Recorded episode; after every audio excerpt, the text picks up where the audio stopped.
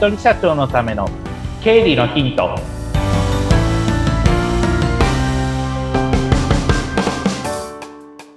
皆さんこんにちは。理財実践塾株式会社の池田孝之です。こんにちは。インタビュアーの水野紅子です。本日もよろしくお願いいたします。お願いします。もう本当に暑いですね。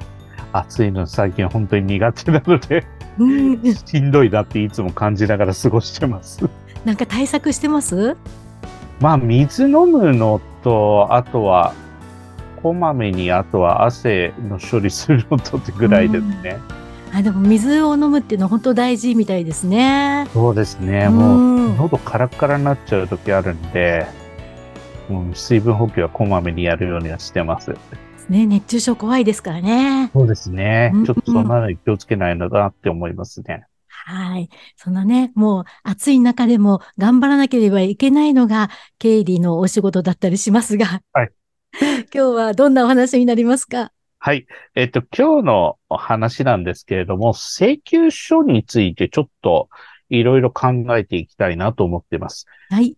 で、なぜかというと、あの、インボイスの話がもう皆さん、もう近々やっていきます。まだまだ先だと思ってたらもう、あっという間に1ヶ月後、2ヶ月後ってレベルにまでも来ているので、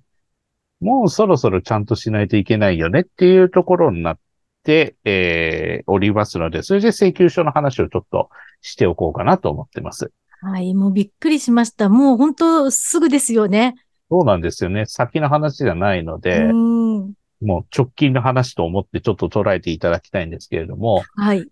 えっ、と、皆さんの中で t から始まる13桁のナンバーって取られてますでしょうかね？多はい。分取られてる方は多いと思うんですけれども、これは会社にしても個人にしても、あの、まあ、今後取引していく上で、まあ、消費税払っていくというところでは、あの、必要になってきますので、えっと、まあ、取引先との兼ね合いで、まあ、必要だっていうところは、まだ9月30日までは登録は確かやっておりますので、そこは、えっと、私の場合は国税庁インボイスっていうふうにキーワードを入れていただくと、まあ、インボイスのそういった詳しい情報が載っておりますので、そこをご覧いただいたり、あとは、顧問の税理士の先生いらっしゃる方は、顧問の税理士の先生再度確認をしていただければと思うんですが、こえっ、と、今日の話っていうのはもうインボイスのナンバー取ったよという方の話。そこの話でちょっと、えー進めていきたいと思います。請求書、もうそろそろ信用式に変えた方がいいんじゃないのっていうところでございます。うん。で、今皆さん請求書どんな請求書使ってますかね？例えば、Excel でもう前々から使ってるものをやってるよっていうのもあれば、まあ自分でちゃんと手書きして使ってますっていう、作ってますっていう方もいらっしゃれば様々だと思うんですけれども、インボイスちゃんと様式を、あの、整えないとちゃんとした請求書として認められなくなりますっていうところになってくるんですね。あ、まあそうなんですか？ちゃんと、あの、詳しく、あの、インボイスのページ見ていただきたいんですけれども、いその中でちゃんと整えていただきたいことが、うん。例えば t から始まるナンバーが請求書の中にちゃんと入ってるかどうか。はいも。うそれは私の、あの、請求書はもう入れました。入れましたというよりも、あの、会計ソフトと連動できる、あの、請求書のソフトがあるので、それでもう今月から作るようになっちゃいました。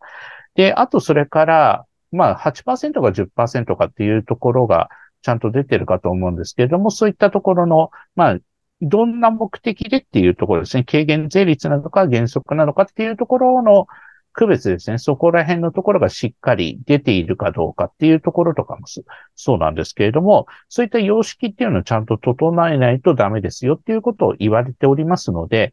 特に t から始まるナンバー、もう取ってるよという方はもう今からでも私は入れちゃっていいのかなっていうふうに思ってます。なので、うちにあの請求出してる、あの、うちから請求出してるところですね。そこについてはもう t から始まる13桁のナンバーがすでに入っている状態で、もう請求書をお送りしております。うん。で、かつ、取引先にもちょっと伝えた方がいいんじゃないかっていうところが出てくるんですね。特に、例えば法人相手の仕事をしている方の場合、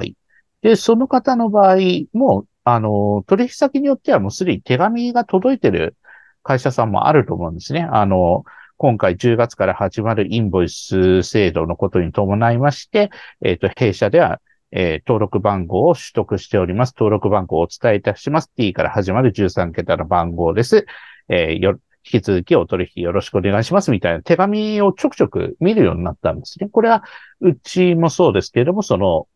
取引先のその経理見てるときも、あ、やっぱりこういう手紙ちゃんと出てくるようになったなっていうところが、まあ、あるだけでも、あ、この会社ってちゃんとしてる会社だなって、私はなんとなく思っちゃうので、それでまあ、ある時、その、うちのお客さんの経理担当の方から聞かれたのが、池田さん、これ、うちも出しといた方がいいんですよねって言ったから、うん、出しといた方がお客さんとしては、まあ、助かるんじゃないの？っていう話をして、それでどうやって出せばいいんですか？って言ったから、私も、どうやって出すかなと思って、そのインボイスお知らせフォーマットみたいな感じでネット検索したら出てきたんですよ、いっぱい。うん、ああ、出てくるなと思って、その時に出してたのが、さっき申し上げたような、その、弊社のそのインボイスのナンバーはこうです。で、それに対して、御社のナンバーがもしもう取得してあったら教えていただけますかっていう紙も一緒に作ろうみたいな感じで書いてあったから、ああ、これいいアイディアだな、なんていうふうに思って、うん、ただまあ、めんどくさいことがあるとするならば、お客さんにまあ、手書きしてもらったり連絡してもらわなきゃいけないっていう手間があるよっていうこととか、まあ、ものによっては、あの、返信用封筒つけて送っても、送ってもらうみたいなことがあるから、若干紙でまたやり取りしてるところは、そういっためんどくささっていうのはあるのかもしれないんですけれども、まあ、請求書も、あの、そういった様式を整えつつ、インボイスについては、まあ、そういった様式の話でいいんですけれども、さらに先々に弁を向けると、来年の1月からは電子帳簿保存法というのがもうちゃんとやらないといけない、まあ必須化っていう感じになってきてるので、それに合わせて、もう紙の請求書じゃなくって、まあ電子データでやり取りするっていうことも、そろそろ意識づけした方がいいんじゃないでしょうかっていうところになってくるわけなんですね。うちのお客さんの中には、もう電子データで、あの、やり取りしてるメールで、もう PDF ファイルつけて請求書を送ってくるなっていうところもあったりしますので、だんだんもうそういった法律が変わってってる中で、今までと同じやり方でやってると、場合によっては違反ですよっていうふうに言われかねないですよね。あの、某 CM とかでも、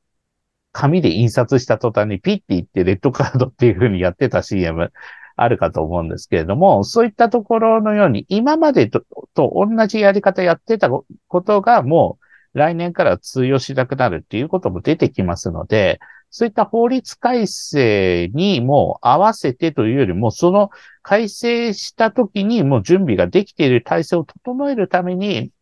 まあ、インボイスについてあと2ヶ月ぐらい。で、えっ、と、電子帳簿保存法についてあと半年弱なので、その間にもう急いで準備しておく必要があるんじゃないでしょうかっていうところで、まあそのい、あの、一例として請求書のその準備っていうところをちょっと今話をさせていただいたという感じでございます。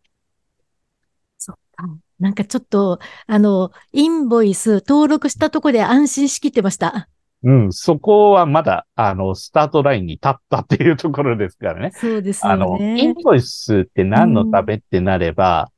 請求書出すわけですよね。でもその請求書っていうのが、まあ、あの、税法に合わせて、ちゃんとしてるものにしていかないと請求書としては認められないから、あの、今度は、えっ、と請求、請求書番号を取って安心じゃなくて、今度はフォーマットをそれに合わせて書けるように、もしくは、えっ、と、いつでも作れるように準備をしておく。あとは相手から来た請求書はもういつでもちゃんとえー、取り出せるように電子データで保存しておくっていうところが次のステップでは必要になってきますよっていう感じです。うん、そうですね。となると、もう、あの、ナンバー取って終わりじゃなく、ナンバー取ってスタートっていうところを、あの、意識づけしてほしいので、この辺のところについては、まあ、顧問のせん、顧問の税理士の先生がし、あの、その辺多分知ってらっしゃるかと思うので、顧問の税理士の先生に相談していただいたり、あとは私の場合は会計ソフトと連動してるものっていうのが、自分で使ってみて、ああ、すごく便利だなって思ったところがあるんですね。うんそれは何かというと、請求書を作ると、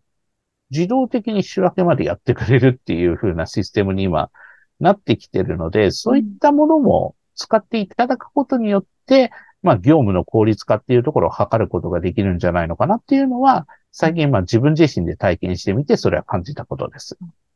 あそういうのを利用するっていうのが一番良さそうですね。そうですね。そういうのを利用しながら、まあ、法律改正にも対応できるようにしておくっていうところが重要なのかなっていうのは感じております。はい、そっか。じゃあもうね、あの、まだ登録、あーっていう方もいらっしゃるかもしれませんが、うん番号がま届くまでもちょっと時間空きますもんね。かなり今、開くみたいで、えっと、うんサイト調べたら、今までだったらだいたい1ヶ月ぐらいで届いたかと思うんですけど、今それ以上にやっぱり時間かかってるようなので、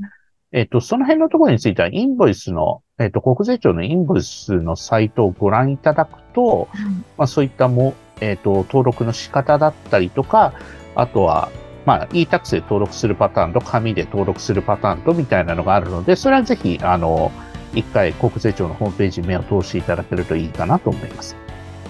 はい、いろいろ参考になりました。今日もありがとうございましたあり。がとうございました。熱中症にも気をつけてくださいね。はい。ありがとうございます。よまたよろしくお願いしろますしくお。願いします。